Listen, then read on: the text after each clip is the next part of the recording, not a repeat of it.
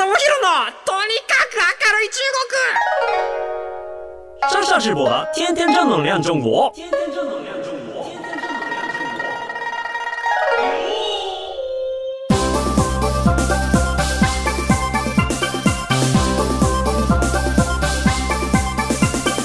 中心面の一面，大家好，我是上上直播。皆さんこんにちは。中国ビリビリナンバーワン日本人インフルエンサーコンテンツプロデューサーの山下智博です。日本放送ポッドキャストステーション山下智博のとにかく明るい中国。今回は中国行ってきたよ編です。はいはいはいはい。ということでですね、あの、約1週間の期間なんですけれども、えっ、ー、と、行ってまいりました。ちょうど昨日の夜にですね、成田空港に着きまして、はい。で、まあ、その翌朝にですね、収録をしているところなんですけれども、まあ、あのー、本当にこう、行くとき、僕が行くときはまだその PCR 検査っていうのが必要でって話になってて、で、これは5月8日になるとなくなるよと。で、あとはほら、え、ー、と、ニュースでも結構見てたんですけど、成田空港の入国審査、外国人すごい並んでるみたいな、なんかそういうのも見たんですけれども、ちょうどですね、えっ、ー、と、4月の末で、確か、えっ、ー、と、なんか成田のあの、外国の入国審査がめちゃめちゃ並ぶみたいな感じだったんですけれども、それもちょっと4月末でなくなって、すごい非常に、えっ、ー、と、スムーズに入国ができるようになりまして、もう特に日本人なんてもう本当に簡単に入国できるようになってましたね。まあなんか、あの、伝え聞く話では、なんかそろそろその日本人が中国行く時のね、もともと14日間はビザなしで行けますよっていうような施策があったんですけれども、まあそれも少しずつ楽になっていくだろうと、そこどっかでこう解放されていくだろうっていう話もありますし、結構今、あの日本に行く際のビザ、中国の方のビザっていうのも、今割とこうどんどん取りやすくなってってるみたいな感じなので、まあなんかその X デーは近いんじゃないかなっていう風な気がしているところでございます。まあ、とはいえですね、あの、まあ、帰ってくるときは、ちょっとゴールデンウィーク始まるぞっていうタイミングだったんですけれども、国際空港、いわゆるプードンっていう中国の国際空港があるんですけれども、まあ、日本でいう成田空港ですね、は、あの、本当にあまり人がいなくて、特にまあ2日目だったっていう、この連休の2日目だったっていうのもあるかもしれないですけども、それでも全然人が少なくてですね、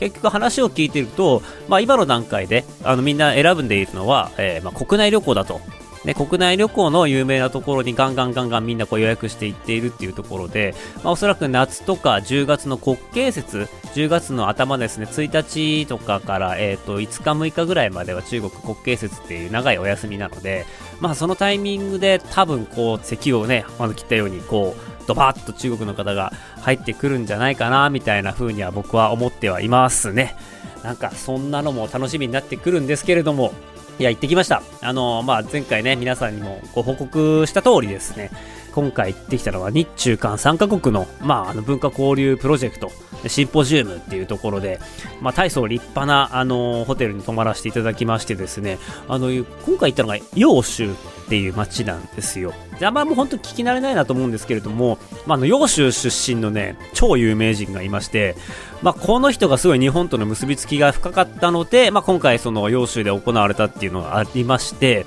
で、まあ、その有名人誰かって言いますとですね、あの、皆さん、教科書でご存知の、あの、ガンジンさん、ガンジン、日本に仏教を伝えたっていう、あのガンジンさんの、えっ、ー、と、ご出身が、揚州。ということで、まあ、今回、えっ、ー、と、まあ、揚州に行ってきたと。で、実はこの日中間の文化交流のプロジェクトなんですけれども、ここの文化交流の、えっ、ー、と、まあ、今回の趣旨としては、まあ、日本と中国、韓国3カ国のカルチャー、が、まあ、過去どういう風に交わってきたかみたいなところを紐解きながら、まあ、3カ国の、えー、文化の接点、共通点を見ていくっていうような、そういうような、まあ、ものだったんですよね。で、まあ、主催してるところが TCS っていう、そういう政府組織なんですけれども、まあ、そこの方々が、まあ、日本とは中国、そして韓国、それぞれ結びつける共通項として、まあ、仏教があるだろうと。で、まあ、もともと中国のね、えっ、ー、と、まあ、インドの方から仏教が伝来してきて、まあ、それぞれ日本にも伝わって、韓国にも伝わってきて、今の形があるよね、と。なので、じゃあその仏教が伝わってきたルーツを見ていきましょうっていうことで、まあ、あの3カ国それぞれを旅するっていう、仏教の由来のある街を探っていく10日間のツアーだったんですよ。なので、韓国には、まあ、慶州っていう、まあ、歴史的な街があって、まあ、そこに、えー、行って、日本では奈良に行って、最終的には洋州に行くと。で、まあ、そこの奈良と揚州のカルチャーをつなぎ合わせるのが、ガンジンさんだったという。で、ガンジンさんって覚えてます？何やった人かっていう。あの、仏教を伝えた人であって、で、まあみんな多分あの、教科書に落書きを多分しまくった記憶があるのかもしれないですけれども、あの、実は、えっ、ー、と、日本の遣唐使、まあ唐の時代ですね、遣唐使が唐に行った時に、まあ、その、揚州のガンジンさんのところ行って、あの、日本に仏教を伝えてほしいと。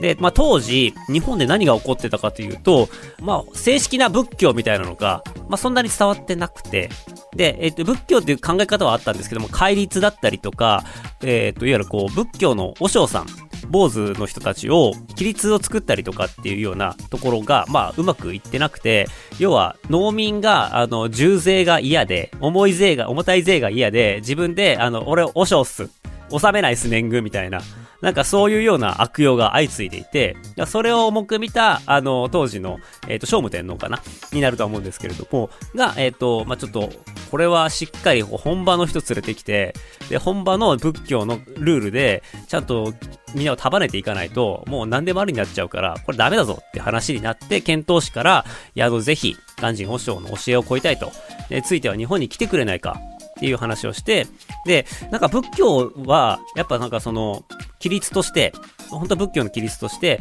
壊れたら差し出すっていう。要は来てくださいって言われたら、もうあの、もう無条件でそれをこう、に答えるっていうような、まあ、戒律があるので、まあ、ガンジーさんもこう、OK をしたと。いうふうに言われています。で、その後、まあ、5回、日本に来ようとして、えー、っと、全部失敗するっていう。船に乗って、こう、いろんなところに流されてしまって、たどり着けなかったりとか、えー、そういうようなことがたくさんあったり、まあ一部では、まあその素晴らしい人材だったので、中国側の人たちが活かせないように工作したとか、なんかいろんなお話がいろいろあるんですけれども、あの、ガンジンさんは、唐の時代のそういう法律とかよりも、仏教の教えを優先して、いやもう呼ばれたからには絶対日本に行かなきゃいけないと。絶対日本に行って、この今の私がやっている仏教を伝えるっていうのがもう私のミッションで、これ約束してしまったし、絶対行くっていうことで、ようやく6度目に、えっ、ー、と、漂流して、結局鹿児島に流れ着いたらしいんですよね。で、もう当時はもうほぼほぼ、えっ、ー、と、失明状態。で、なんとなく光はあの見えているけれども、ほぼもまともにろくに物が見えないような状態で鹿児島に遣唐使の人たちと一緒に漂流して、で、そこからこうちょいちょい移動して奈良の都ですね。当時の平城京にたどり着いたっていうのが、鑑真さんの、まあ、本当に執念。で、そこから、えー、命がなくなる10年間の間、ずっと奈良にいて、仏教の教えをどんどんどんどん広めていった、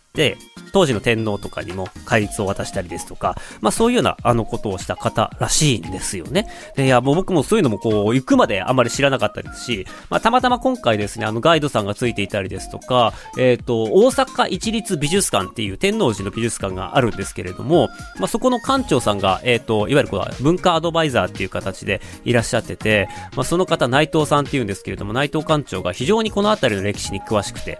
で、いろんなことをこう日本語で教えてもらったっていうとこもあって、まあ相当僕もあのガンジンさんに詳しくなったんですけれども、まあそのガンジンさんが、まあ最終的に、えー、たどり着いたところが東照大寺っていう、お寺ですと。で、東照大寺と、えっ、ー、と、洋州にある大明寺っていう大きいに、えっ、ー、と、明日の明日って書いて、寺、大明寺っていうお寺があるんですけれども、まあ、そこに共通点がいろいろあって、仏塔っていうんですかね、塔が一個あって、小さい塔があって、その横に、えっ、ー、と、東照大寺が左右にこう、蝦夷山桜が咲いているんですけれども、なんかそれと同じシチュエーションが大明寺にもあると。いや、洋州の。そのぐらい中国、揚州と奈良の、えっ、と、東照大寺にすごくこう共通点があって、揚州の人に聞くと、あの、日本でどこ行くのって言ったら、やっぱ東京は行くし、まあ、やっぱりでも、ガンジンさんのとこには行かなきゃないから、奈良行くよね、みたいなことを結構当たり前に言う人が結構多くて、あ、そんなにガンジンさん、揚州で人気なんだっていうのも僕も初めてあの、思いましたし、なんかそういうようなカルチャーが繋がっているっていうところを実際に現地見ていろんな人とお話をして、えっ、ー、と、まあ、過去に思いを馳せて、で、それを、はい、インフルエンサーさんの皆さん、ファンの人たちに伝えてくださいって言われて、いや、無理だろ、これ、みたいな。あの、こちとらちょっと面白動画とかを作ってしまっている人間からすると、これちょっと無理だろ。ちょっとなんかあの、この話を日本語でこういうような形で中国とか中国のカルチャーが、に興味のある皆さんに伝えていくのは効果があるというか、皆さんもちょっと興味の点が分かってくれるところあると思うんですけれども、なかなか中国の僕のファンには難しいだろうなっていうのは、まあ正直あったところではあるんですけれども、あの、今回、そういう目的があって参加をしましたと。で、現地行って、まず初日ですね、あの、いきなりこう、ウェルカムパーティーというか、まあ、大層な、あの、催しが、公式の催しが開かれまして、で、そこではですね、あの、もう本当に中国の、えっ、ー、と、洋州の、まあ、政府、洋州政府っていうんですよね。あの、議会のこと、洋州政府のトップの人とかが来たりとかして、相当なんか、あの、厳かな雰囲気の中で、オープニングセレモニーみたいなのがあったんですけど、で、そこで、まあ、それぞれこう自己紹介をして、いや、もう僕、あの、中国で、えー、インフルエンサーやってますみたいなことを言うとですね、あの、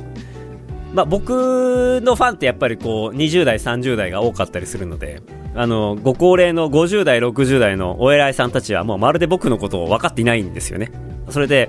呼んできてくれた人たちは、あの、知ってるんですけれども、まあ、現地の人たちは、ちょっとあんまり僕のことよく分かってなくて、へへー、みたいな。あ、そうなんだ、みたいな感じで、もう全然なんか、あの、意に返さずみたいな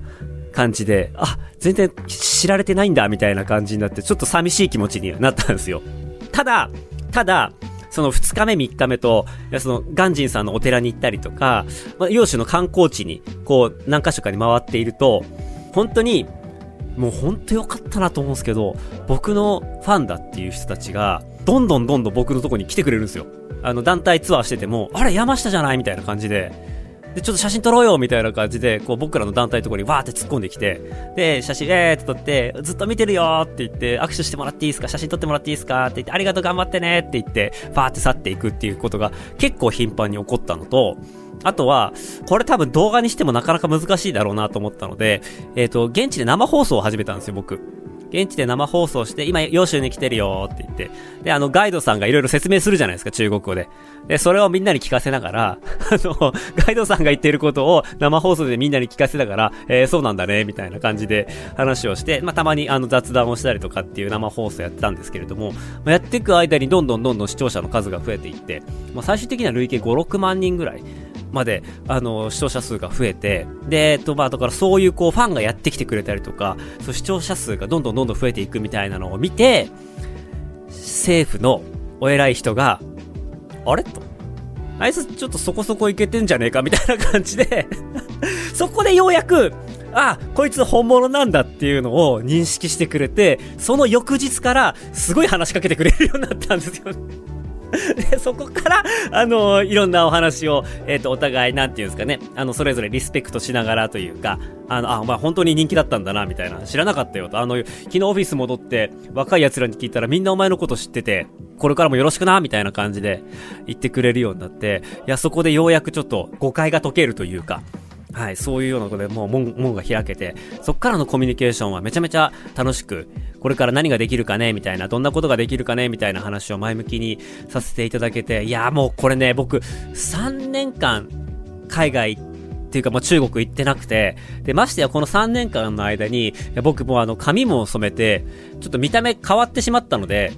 どれだけこう、ね、あのファンの人が、に声かけられるかとか、見つけてくれるかとか、覚えててくれるかみたいなのは、ずっと心配だったんですけれども、まあ、それが急に終わったというか、揚州だけではなくて、あの、揚州に行くって言ったのは、言うのは言ってたんですけれども、まあ、あの、上海にいつからいつまで滞在するとか、上海に行くとかっていうのはあんま言ってなくて、で、最後の日とかも、ただ上海の街を会食行くときに、まあ、街中歩いてたり移動したりとかしてると、いやもうそこでも結構いろんな人が、あの中国のファンの人が声かけてくれて、いやいやいやいや、よかったなと。3年経ったけど、忘れられてなかったし、あの、ちゃんと雰囲気が変わってもみんな見つけてくれるんだと思って、いや、非常に僕としては安心したし、まあ、どんどんこっからも先中国に、えー、行ければいいなと思っていましたし、まあ、何よりも僕のファンの方たちが、もう30近くなって、それぞれいいポジションについていて、で、はい、なんかそこでこういろんなお仕事の話をしたりとか、山下さんとなんか仕事したいですとか、できることありませんお手伝いできることありませんかみたいな、なんかそんなあの話もしてくれますし、まあ、最近うちでも人材募集を始めたんですけれども、えっ、ー、とまあその日本語ができるとかいろんな条件があって、なかなかまあえっ、と、エントリーできるような条件ではなかったんですけども、まあそれでも一瞬にして、えー、200人以上の人がうちの会社で働きたいって、わーって、一日でエントリーしてくれたりとか、なんかそういうようなこともあって、非常に追い風だし、今年頑張れそうだなっていう感じはしていて、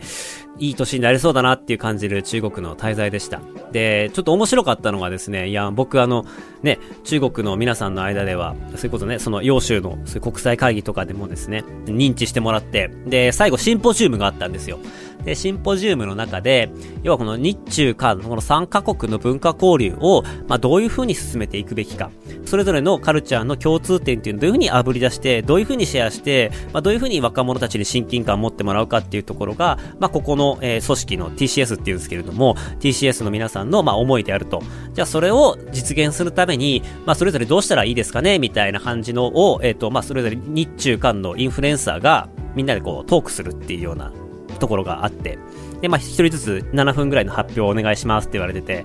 で、現場には日本の上海の領事の方がいたりですとか、名だたる人がたくさんいたりするお堅い場面だったんですけれども、そこで僕も、あの、せっかく中国に来たの、皆さん、あの、基本的には母国語で喋っていたんですが、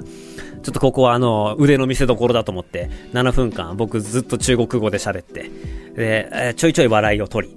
あの、僕的には、こういうインフルエンサーっていうのは、まだまだこう、可能性があるし、組み方たくさんあるし、こういう公式なもの、こう国の組織に呼ばれてっていうことを僕もファンのみんなに報告すると、ファンのみんなはすごい喜んでくれるし、で、生放送とかでそういうちょっと難しいけれども、現地のあの話を紹介するみたいなことやっても、みんなこうどんどんどんどん入ってきてくれて、あみんな旅行に飢えているっていうのと、まあ、少しずつ僕のファン層の年齢も上がってきて、そういう難しい話にも、あの、抵抗感なく聞き入ってくれるような人たちが増えたみたいなところもあって、なんか自分がそんなに勉強できなくても、歴史のこと知らなくても、こうやって生放送を通じて、知ってる人と知らない人、歴史を知っている人と知らない人をうまくつなげて、まあ途中で、まあちょっとジョーク入れたりとか、それってこういうことかなみたいな感じで、まあ僕が、えー、全然知らない立場で質問して、それに返ってくるっていうような、なんかそういう橋渡し役をすることで、結構オンラインでも理解は深まるし、ファンのみんなにこういろんなことが知られていく、ちゃんと伝わっていくんだなっていうような、そういう実感があったので、あもっとこういうこう国際交流のために何かしたいって思ってる人はきっと多いし、声かけられたらみんなこう、やぶさかではないなっていう気は本当にするので、まあそういう人たち、まあ心の綺麗な国際交流をしたいと思っている人たちっていうのを、まあうまく組織化していくために、まあインフルエンサーバンクじゃないですけれども、まあそういうようなものを立ち上げて、で、もういわゆるこうインフルエンサーのそういうパーティー、まあ、あの、とにかく影響力のある人を言えばいいっていうんじゃなくて、まあ、こういった歴史だったりとか文化交流とかに強い人たち、うん、フォロワー数っていうのは多分少なくても、えー、そこまで問題ではなくて、まあ、そういうこう、気概に溢れる人たちを組織化して、まあ、その人たちを育てていって一緒に交流していくっていうのを長期でやった方がいいですよね、みたいな話を、まあ、中国語でして、まあ、そしたらもう本当にあの、組織の皆さんとか、参列していた皆さんから話終わった後に、いや、お前す、お前の話はすげえ良かったよと、一番良かったよ、みたいな、ね、あの、お褒めの言葉をいただけまして、ね、いや、ちょうど中国語が、あのー、3年間ね、まともに使ってなかったんですけど、うまく伝わってよかったなっていうのと、まあ、あのー、価値は出せたのかなっていうふうに、えー、ちょっと一安心っていうのが、あの、シンポジウムだったんですね。で、僕の他にも、まあ、韓国のインフルエンサーの人がいて、まあ、この人がね、またね、あの、すごい人で、えー、っと、ほぼほぼ、あのー、そういう研修会議だったり旅行みたいなツアーみたいなところに参加してなくて、で、えっ、ー、と、みんながこう遊びに行くときとか、なんかシンポジウムとか、なんかそういう要所要所で現れるイケメンがいて、こいつ、なんか、あのー、ちょいちょい来やがって、ちょ舐め、舐めてやがんな、こいつって思ってたんですけど、彼ね、あの、オンくんっていう、TikTok で1200万人もフォロワーがいるやつだったんですよ。で、えっ、ー、と、かつ今、いや、ビッグバンの今プロモーションやってて、みたいな、いや、ちょっとレベルちげえな、こいつ、みたいな。レベチじゃねえかと。で、しかも、あの、アメリカ生まれで、英語と韓国語いけます。で、実は、えっ、ー、と、小中は中国だったから中国もいけるんだ、みたいな感じで。で、かつ、韓国の人のイメージで皆さんわかると思うんですけど、すげえ人懐っこいんですよ。イケメンで、えー、言葉もできて、で、えっ、ー、と、ジョークも言えて人懐っこい。で、なんかやっぱこう、ザ・インフルエンサーっていうか人に好かれる能力を全て兼ね備えてやがるんですよ。ね、あのー、僕のね、いや、もうこっからは妬みですよ。こっから妬み。あの、いや、僕が、あのー、こういうお話をね、役に立ちそうなお話をこうするわけです。そしたら、秘書長っていう、その TCS っていう秘書長っていうお偉い、あの、奥方がいらっしゃって、まあ、その方はもともとあの中国の方なんですけれども、中国で、えっ、ー、と、まあ、外交部、いわゆる政府のこう外交関係の仕事をやってて、そこからこう、えっ、ー、と、派遣でいろんな組織、国際交流組織とかっていうのを転々としていながら、まあ、あの、本当偉い方なんですよ。で、上品なおばさまっていう感じなんですけれども、いや、僕が話した時、えー、その人は、いや、山下、お前はもう本当に素晴らしいと。もっと私たちはあなたから勉強しなきゃないみたいな感じのこと言って、もうあの、よっしゃと。僕結構あの、奥方、ちょっと高齢の奥方から、あの、割とモテやすいタイプの人間なんですよ。気に入られやすいタイプの人間なんですよ。で、いや、こう来たのと。トップが女性っていうことは、僕の、そのね、あの、この、ママさんキラー、ぶりが発揮されるかなと思って、そしたらもう見事発揮されて、いや、仲良くやっていきましょうみたいな感じだったんですけど、その後、あの、その韓国イケメンが現れてからはですね、もう秘書長、その人はもうずっとその韓国イケメン、あ、あの子ええわ、あの子ええわ、みたいな感じになってしまって あの、最終的にね、あの、ほぼ手柄というか、あの、現場の注目はね、彼に持っていかれて終わるっていうね、あの、いや、悲しい、悲しい末路を辿ったのが今回の滞在でしたね。いや、悔しい。いやー、悔しいよ。いやー、背も高いし、イケメンだし、人懐っこいし、三角語、三角語できるし、いや、僕とカエルの違いはね、やっぱ彼は本当に人懐っこくて人、人間が好きなんですよね。うん。で、なんか、あの、遊びに行くのが大好きだし、怠けるのが大好きだし、みんなと遊ぶのが大好きだし。で、それでやっぱこう、いろんな人を引きつけるんですけれども。いや、僕ね、いかんせんね、あの、そもそもあんま人間好きじゃないし、あの、酒飲めないから遊びにも全然行かないしね、全然社交的じゃないんで僕は。いやー、あいつさえいなかったらもうちょっと僕、目立ったのにな。いや、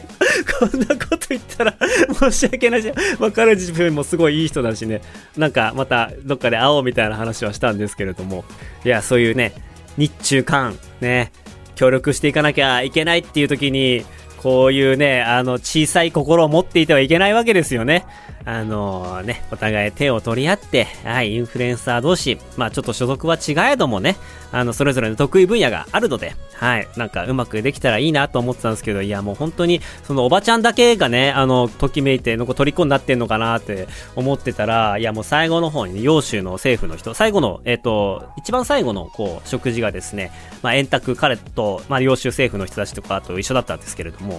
いやまあ、僕もいるのですよ、その隣に。僕がいるのに、まあ、その政府の方が、あその韓国のそのイケメンに、えー、あの、あなたこれから、えっ、ー、と、揚州の、なんか観光大使みたいなのとかってできたりするのかなみたいな感じの。まあ、それも、あの、奥方なんですけれども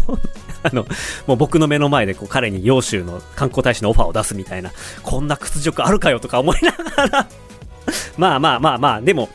まあ僕はどちらかっていうとね、あの中国国内にフォロワーが多くて、えっ、ー、と、まあ、やっぱ、洋州とか、えー、そういう政府の方々が必要なのは外国への発信だったりとかするので、まあ、そういうのを意味も含めて、まあ、彼にね、お願いするっていうのは、まあ、間違っていないし、そうであるべきだなと思いますし、はい、まあ、僕のできることと彼らのね、あの、洋州の政府の方たちが欲しがっているものは、ちょっと違うのかなっていうところもあったので、まあ、僕をね、自分をそういうふうに必死に言い聞かせながら、えー、涙を飲みながら岐路についたっていう、まあ、今回の敗北の、えー、歴史、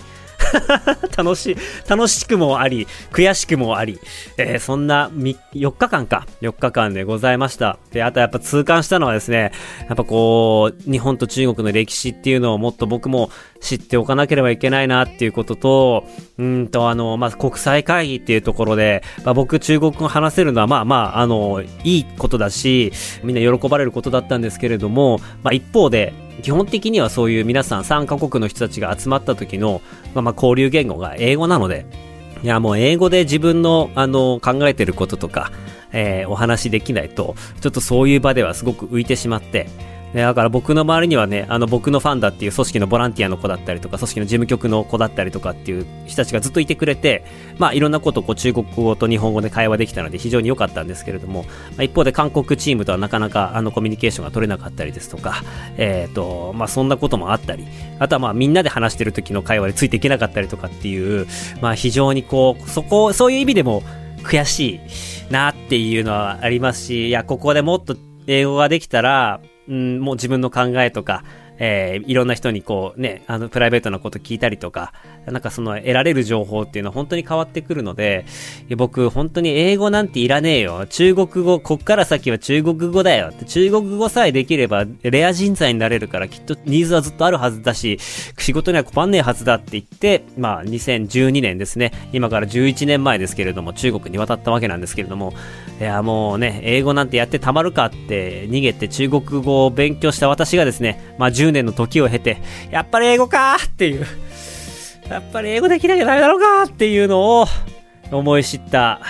4月の滞在でございました。あのー、やっぱりバカにできないなっていうふうに思いますし、なんだかんだ言って国際会議は英語なんだなっていう感じがしましたので、ちょっと折を見て中国語も磨かなきゃいけないし、英語も頑張んなきゃっていうところではあるんですけれども、はい、あの、本を読むっていうところもそうですし、勉強、英語を勉強するっていうところ、まだまだ勉強足りないし、していかなきゃなっていう、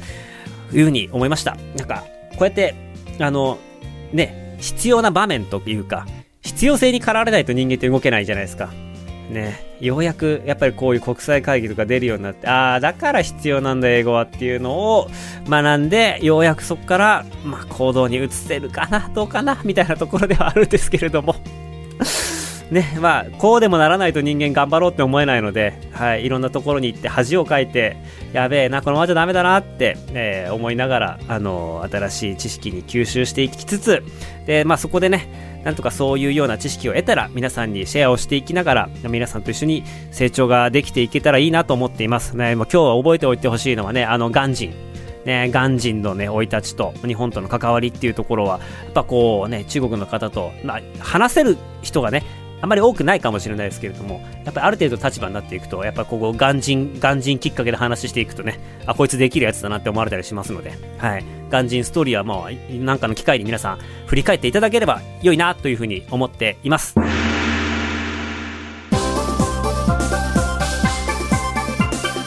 いうわけで、この番組では皆様からのお便り、メッセージお待ちしております。番組への感想、中国に関する取り上げてほしいテーマなどありましたらメールお願いします。メールアドレスは明るい at allnightnippon.com 明るい at allnightnippon.com です。です。ちょっと英語っぽく言おうとしたらもうですって言っちゃうっていう。本当に出てこないんですよね。英語本当に出てこない。なんか英語のいい勉強方法あったら教えてください。ということで皆様また次回お会いしましょう。シャツジェンバイバイ